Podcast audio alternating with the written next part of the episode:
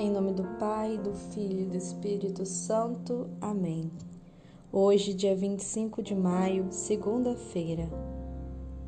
Neste dia, Deus quer nos lembrar do seu amor, do quanto você é importante para Ele e também especial. Sei que às vezes já não acreditamos mais que Deus nos ama ou começamos até a duvidar que Ele exista. Sim, isto acontece no meio dos nossos dias. Mas hoje, renova a tua fé. Lembra da tua relação com Deus. A forma que Ele já te amou, já te mimou, já se revelou a ti nas pequenas coisas, as vezes que Ele ouviu a tua oração. Olha para o sol a nascer ou para o céu à noite e pensas foi tudo por amor. Incendiados por este amor, peçamos o Espírito Santo para ouvir a leitura de hoje. Atos dos Apóstolos, capítulo 19, versículos 1 a 9. Enquanto Apolo estava em Corinto, Paulo, depois de ter atravessado o Planalto, chegou a Éfeso. Ali encontrou alguns discípulos e perguntou-lhes: Recebeste o Espírito Santo quando abraçastes a fé? Eles responderam: Mas nem ouvimos dizer que haja um Espírito Santo. E ele: Em que batismo fostes então batizados? Responderam: No batismo de João.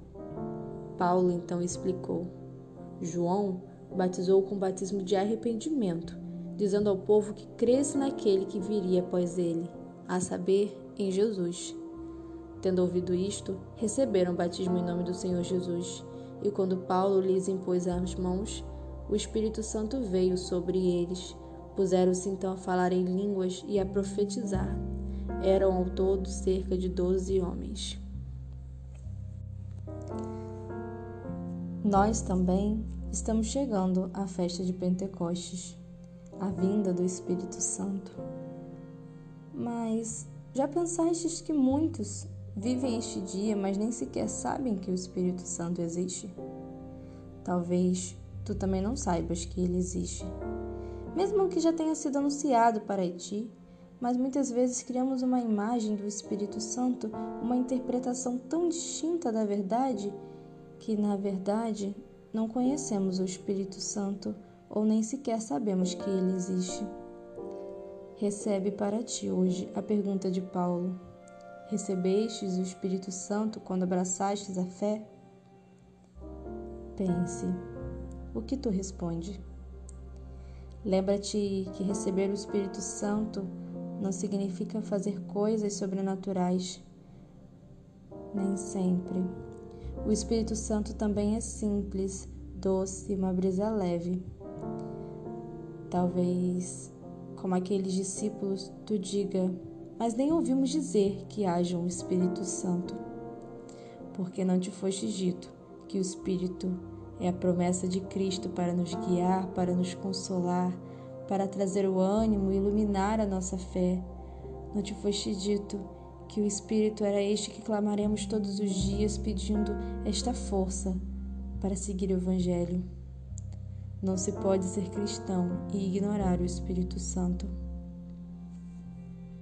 Muitas vezes nós fazemos isto, ignoramos o Espírito e nos surpreendemos vendo os santos fazerem coisas tão grandes, obras tão grandes, santos às vezes tão jovens, crianças, falando palavras admiráveis. Vemos tudo isto e chegamos um abismo de distância entre nós e eles, mas não entendemos que quem fala é o Espírito Santo. E não entendemos que nós também somos capazes de fazer grandes obras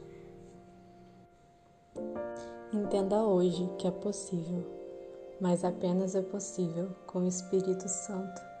O Espírito Santo é o nosso conselheiro, é o nosso paráclito, o nosso consolador. Ele quer nos auxiliar em todas as nossas situações. Ele pode ser esta luz que nos traz a resposta nas dúvidas do dia a dia, do que fazer, como agir. Ele nos dá essa prudência para agir da melhor forma. Terminemos então esta oração pedindo a vinda do Espírito Santo sobre nós, pedindo esta presença que vai nos trazer luz, vai nos trazer paz. Peça mesmo este Espírito.